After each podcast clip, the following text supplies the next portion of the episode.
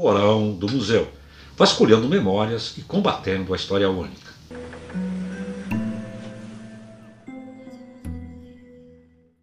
Olá pessoal, eu sou a Ângela e sejam muito bem-vindos ao Porão do Museu. Hoje eu tô aqui sozinha na abertura do programa para situar vocês um pouquinho sobre o que vocês vão ouvir. Na sexta-feira, no dia 3 de setembro de 2021, eu e a Daisy fomos gravar uma entrevista com o Sr. Vitor Kozowski. Vitor Kozowski é descendente de imigrantes poloneses, pesquisador da história da imigração polonesa e um grande apaixonado pela história e pela memória. Conversamos com ele por mais de duas horas que passaram voando. O seu Vitor está beirando os 90 anos de idade e, completamente lúcido e com uma memória ímpar, nos brindou com uma série de reflexões sobre a vida e a existência. Vamos disponibilizar para vocês um pequeno trecho dessa gravação e no futuro vamos disponibilizar também a versão em vídeo dessa entrevista. Nessa primeira parte, ele nos explica uma série de questões sobre a migração polonesa, sobre a terceira seção do Rio das Antas e as questões relacionadas à construção da barragem, que afetou a comunidade. Por fim, o seu Vitor fala um pouco mais sobre a sua existência e sobre a sua vida. Nós do Museu do Imigrante só temos agradecer ao Luiz Gromolski, que intermediou nosso contato com o seu Vitor e possibilitou essa conversa. Também agradecemos imensamente ao seu Vitor por suas inúmeras pesquisas, pela sua disponibilidade em conversar conosco e principalmente pela sua paixão pela história e pela memória. Certamente nós voltaremos e conversaremos muito mais sobre diversos outros temas.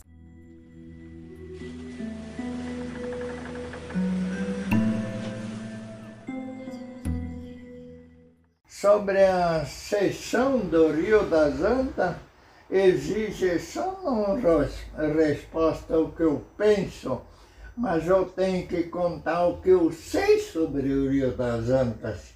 Então, o Rio das Antas, a terceira seção, para saber o que, que significa, nós vamos ter que começar a a usar um, um momento importante da história, porque sem história a gente não sabe aonde pisar.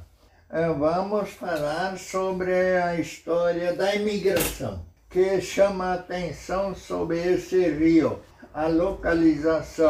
O que, que significa terceira seção do Rio das Antas em primeiro lugar? A terceira seção do Rio das Antas é uma denominação a um local que foi é, estipulado pelo governo de Dom Pedro II ao mandar uma turma medir terras para imigrantes que eram convidados para vir da Europa e colonizar as matas ao longo do Rio das Antas.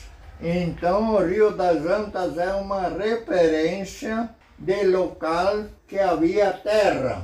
Essa localização, essas terras foram levadas ao escritório dos trabalhadores de Dom Pedro II e começaram a fazer o programar o serviço deles. Ah, mas então nossa obrigação é isso, temos que agora uh, atenderam o nosso emprego de Dom Pedro, porque o Dom Pedro eh, pediu gente que vem de fora, onde que eles vão colocar essa gente que Dom Pedro está pedindo que venham colonizar. Então, é lógico, e vamos então dividir essas terras que têm que ser colonizadas, mas são muitas Todas as terras são virgens do Rio das Antas até lá em São José dos Presentes, lá em cima de Cambará.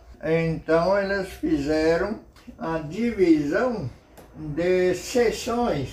Este pedaço até Santa Teresa é, um, é uma seção. Depois vem a primeira seção, que vai até ao Rio Careiro.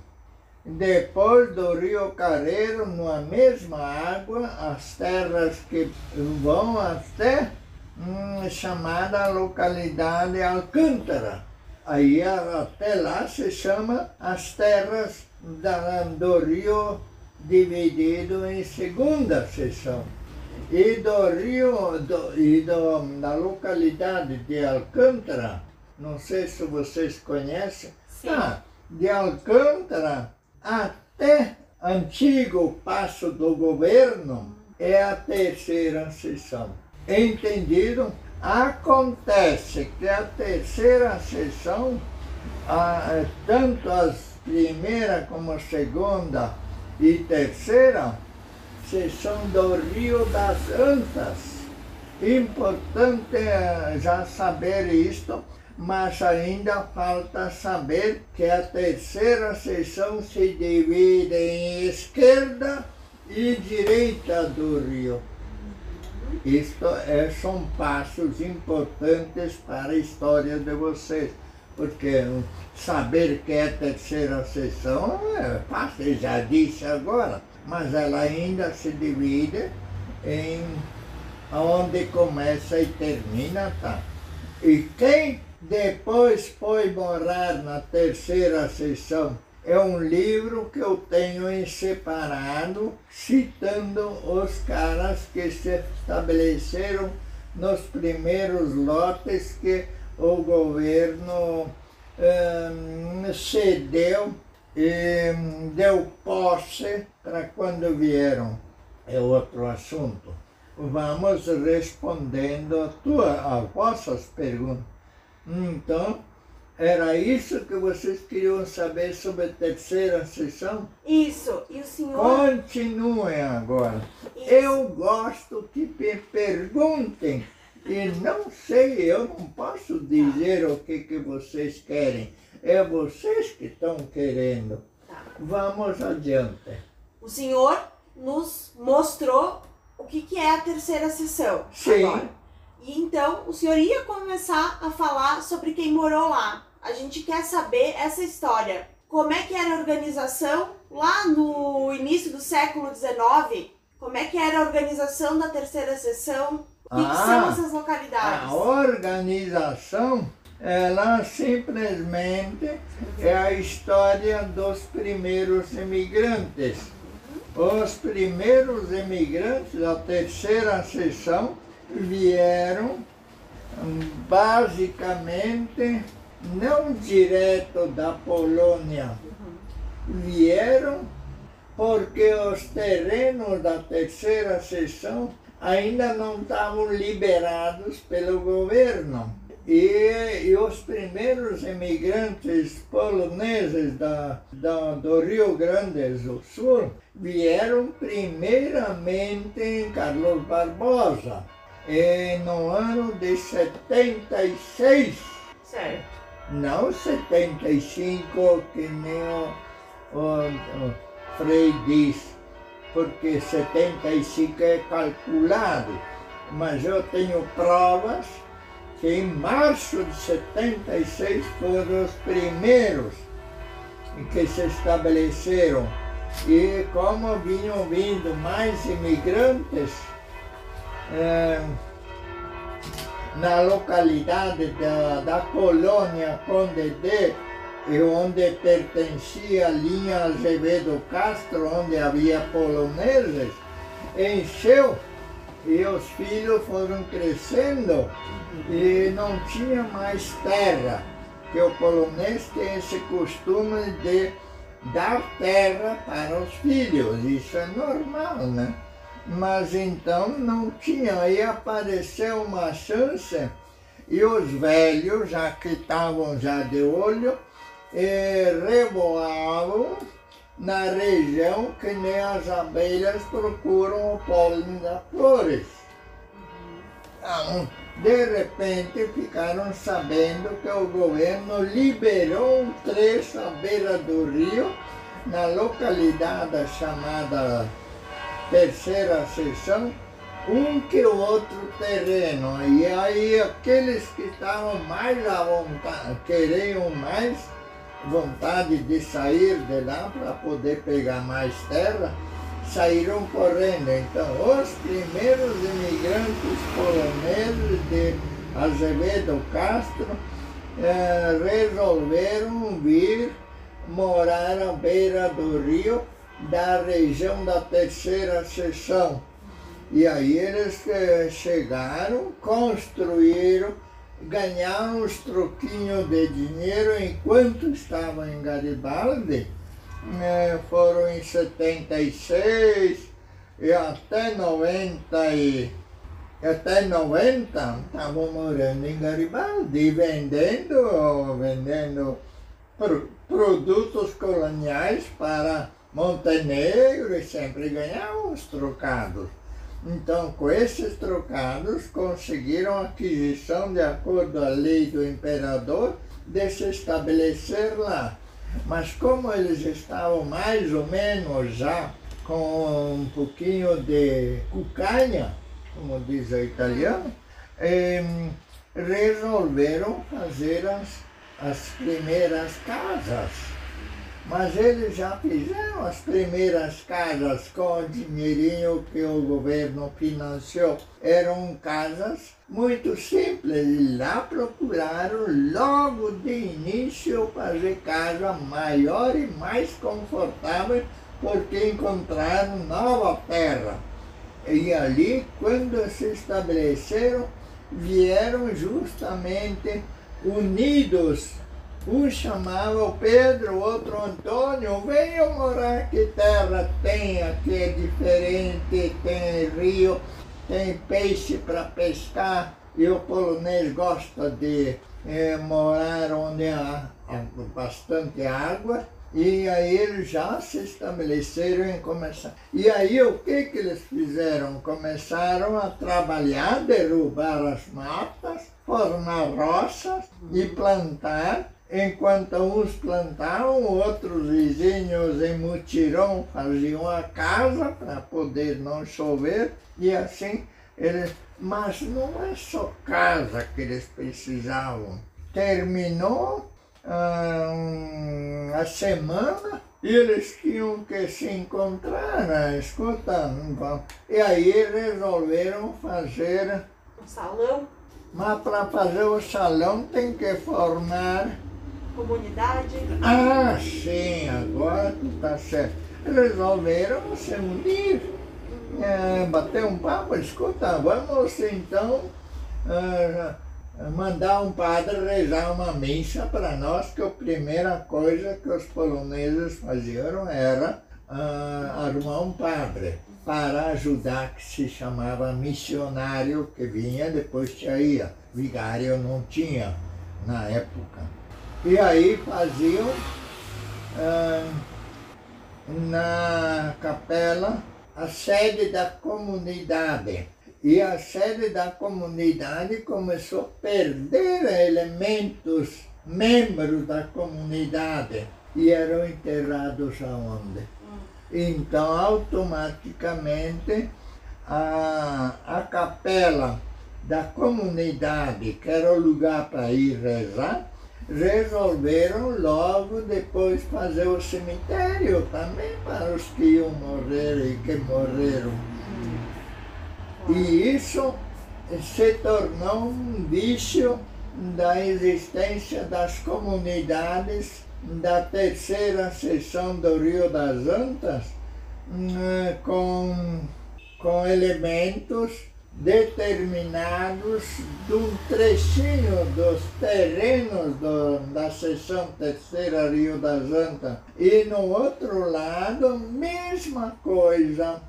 E essas comunidades eh, formavam leis próprias é, que tinham que pagar uma certa quantia para fazer a comunidade, para ser sócio da comunidade, e aí tinham um cemitério e tinham direito a, a um clube local. E depois disso, e assim foram é, usando uma escola, sendo que para a escola ensinar as crianças é, tem que ter um professor. E quem é que vai ser o professor? Ah, nós aqui está com serviço menor no serviço, tem mais dinheiro, é, vai ser o Antônio. Uhum. vai ser o professor das crianças. E aí a, e, da, e a comunidade unida na combinação diz sim, mas nós sabemos que tem que pagar ele, né? Então estipular uma quantia de cada um que tivesse filhos pagaram quantos filhos tem, 500 mil réis, ou a combinar, eles combinavam entre eles e o professor ganhava ao mínimo o salário mínimo por mês para ele, enquanto que ele estava lecionando. E se ele deixou de lecionar de tarde, porque já terminou a hora da aula, ele tinha direito, sem ser cobrado, a trabalhar por conta própria, plantar batata e pintar ele, né? Uhum. Mas ele tinha aquele serviço garantido e, o, e a sociedade e tinha então aula e os padres se encarregavam é, esporadicamente visitar essa comunidade. Seguido, e vinham até da Europa, numa, com e os da comunidade aceitavam, ofereciam cama, comida para o missionário que vinha. Esse missionário dava as dicas como comportar-se na região e proibia os, os, os, essas coisas. Hum, Olha só.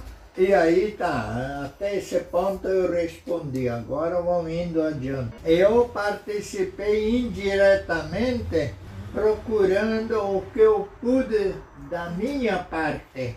Participei, ajudei, não pude fazer nada porque uma das ordens da companhia era que os parentes que tinham no cemitério seus conhecidos viessem ajudar a fazer a transferência para um outro local. E essa transferência no outro local não foi executada nem pela metade, por causa dos que são parentes e, e íntimos dos falecidos. Claro. Não existem mais também e estão retirados em outros, eh, na, outros estados e que nem chegaram a saber que a, a própria companhia Serã não teve cuidado de avisar historicamente quem é que estava enterrado.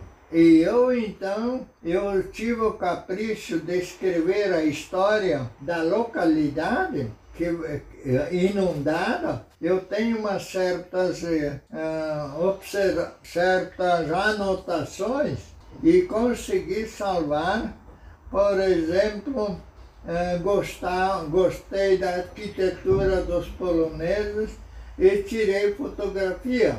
E essa fotografia eu botei no meu livro, a única que sobrou porque essa fotografia não existe, é só aquela que eu tirei. E assim tem mais coisas. Se alguém quer saber sobre poloneses, na Serra Gaúcha, ninguém sabe mais do que eu aqui nos meus livros. E um dos livros, e um dos livros eu tenho ainda sobrando, e vocês levam e dão uma lida entre para vocês que fala sobre a célebre história da capela, a única capela que ainda estava há pouco tempo de madeira, original da imigração polonesa no município de Bento Gonçalves, que era da terceira seção na paróquia de São João? Não. São João no Tepomuceno é uma capela, tá, também formada por poloneses, mas depois dos italianos tomaram conta. É Faria Lemos. Ah. É Faria Lemos, a capela de São João... De... Não. Mãe de Deus? Não. Como é que eram os outros aí? Natividade. Natividade, isso. Ah, é uma história é, típica, eu já digo que não, não mando, não dou culpa para ninguém, mas tem uma história muito sutil, racista. Essa capela de natividade não é de natividade. Isso é a capela de Nossa Senhora de Częstochowa. E essa Senhora de Częstochowa lembra a grande basílica da Polônia de uma cidade chamada Częstochowa. Então se chama Nossa Senhora de Aparecida de Częstochowa. E, mas é, eu tive que escrever, para não ofender ninguém, os padres que não são daquela companhia religiosa que dominam a Basílica de Częstochowa na Polônia são franciscanos e não concordaram de elogiar eh, Nossa Senhora daquela que estava lá no Monte Claro da cidade de Częstochowa e botaram então, inventaram o nome de Natividade. Não tem nada a ver com a ah, o jeito como a história da, daquela capela e daquele quadro que foi pintado por um colono polonês, artista. Um, tenho ali, está visto aí. E, e aí, que, por isso que está escrito Nossa Senhora da Natividade. Mas o certo, os documentos e tudo, os arquivos históricos em polonês são Nossa Senhora de Częstochowa. É mesmo nome, é o mesmo nome de várias outras capelas no Rio Grande do Sul que não houve modificação de sobrenome. Houve modificação novamente de um padre capuchinho, que não é dos dominicanos, Nossa Senhora de Częstochowa virou do Monte Claro, ali em Veranópolis. Também modificado por causa do nome. Então existem são coisinhas assim que aparecem e que eu toquei alguns lugares que não, não é muito aconselhável tomar a sério, por causa que entra um pouquinho de, de briga entre, entre os assuntos.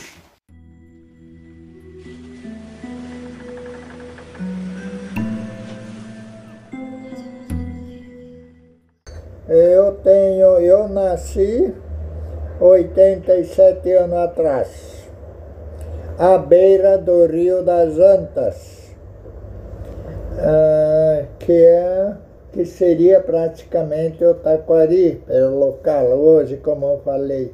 Mas tem, vamos assim, meio hilariante, meio brincadeira. Hum, eu nasci sem querer. Inesperadamente ainda. Aonde? Ah, mais ou menos eu calculo que eu nasci na cama dos meus pais.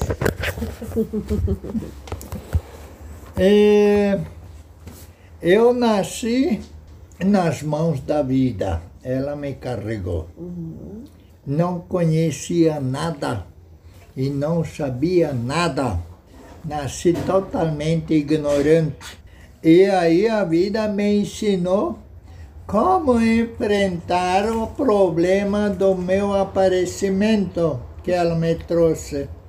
E aí é, eu cresci ajudando os pais na colônia, que eles eram agricultores, até os 13 anos. E aos 13 anos eu recebi um convite de um padre lá de Santa Teresa para ver se eu quisesse ser um padre. Uhum. Se eu uhum. quisesse ser uma outra coisa na vida, não colono. Aí eu me lembrei que eu conheci uns rapazes com fardamento de estudantes de fora, fiquei com inveja, mas sim, mas eu, se eu for estudar para padre, eu vou poder usar esse fardamento bonito também? Sim, então eu quero.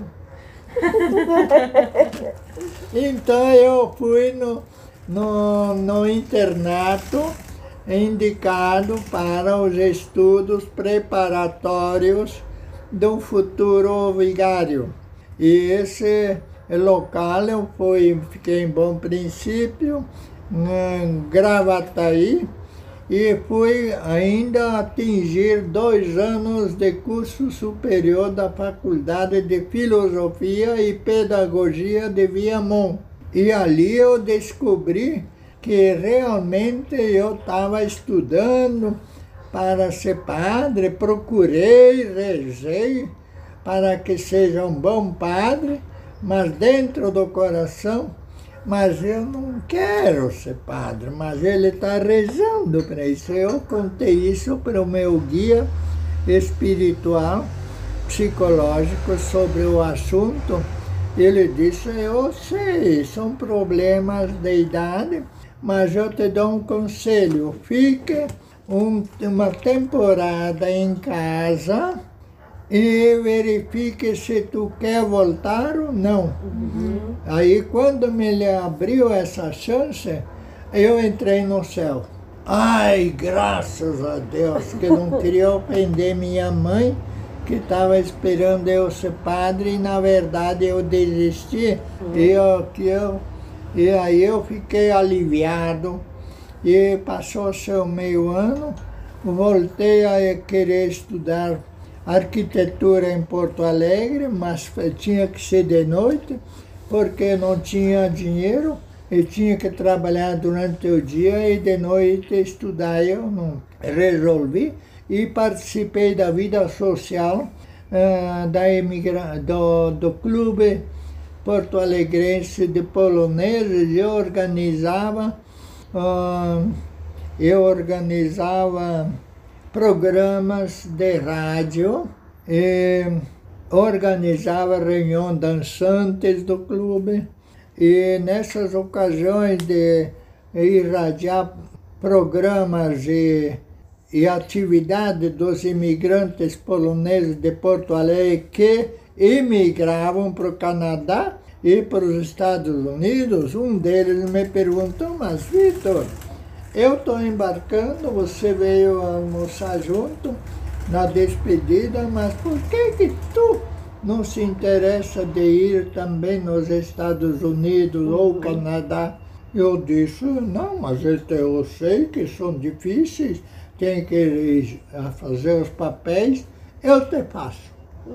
Ele me fez, deu a FIDAB, arrumou serviço e tudo, numa época oportuna que nos Estados Unidos estavam pedindo emprega, uh, trabalhadores.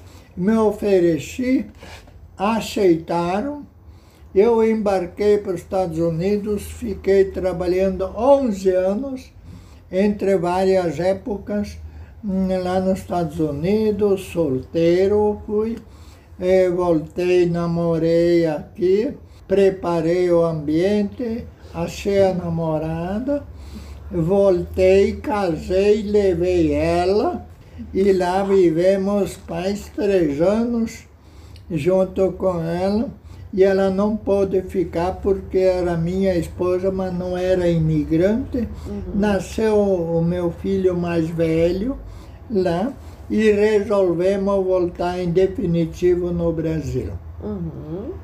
E aí no Brasil eu, eu montei uma mini empresa de artesanato de madeira. E depois, ah, como o ambiente de artesanato em Bento não, não vinga, eh, entrei como prestação de serviços. Uhum. Eu que me deu dinheiro, o que me ajudou, eu fui trabalhar como microempresário no, no Paraná, onde havia serviço a UFA, e voltei e fiquei ajudando o meu sogro na volta que terminou o serviço lá no Paraná. Hum, eh, me aposentei. Uhum. Eh, como hum, eh, eu me aposentei pedindo como empregado, uhum. mas eles não me, o NPS não aceitou eu como empregado por causa que eu trabalhei 20 anos com microempresário. Uhum. E aí eles me deram aposentadoria de microempresário. E nesse tempo eu consegui me aposentar e tudo.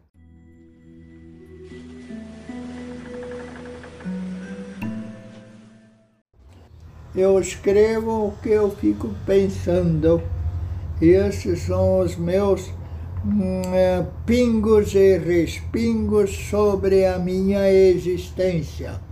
E essa história sobre a minha existência é, começa é, várias coisas, uhum. inclusive é, assuntos que eu penso da minha maneira e do jeito como eu gostaria que os pensamentos antigos fossem atualizados. Uhum. E esses pensamentos antigos exigem atualização urgente de coisas que, que não estão de acordo conforme os pensamentos. O futuro é, um, é uma incógnita. O que, que a gente deve dizer para os meus filhos e que gosto que, que saibam o que eu penso e posso responder para vocês. É, não planeje o que vai vir amanhã. Não chore o que passou, ou não lamente o que passou, de bom ou de ruim o que eu aconselho é, é a mesma coisa que a saúde. Aproveite o teu momento chamado agora. Viva o agora e não te preocupe com o passado nem o futuro. Viva o agora porque ninguém sabe o que nos espera amanhã. E vai se preocupar e ficar estressado que amanhã ainda não veio? Deixa, viva agora. E não tenho chances, essas chances são poucas. E eu aproveito as que são fáceis, os que são possíveis, eu faço escrevendo-os. Eu faço então um caderno anoto tudo o que eu acho interessante que alguém vai ler uhum. uh, quando achar esses cadernos riscados, etc. E, e alguém pode dizer, oh, mas isso aí quando tu morrer vai tudo para o lixo. Não, não. Mas vai, eh, como é que eles vão botar no lixo se ninguém sabe o que está escrito? Ah, mas um cara, um cara vai ler, chegar. Um cara não precisa dois, um chega se eu escrevi vida inteira, um chega se conseguir ler o que eu escrevi. o resto pode botar no lixo.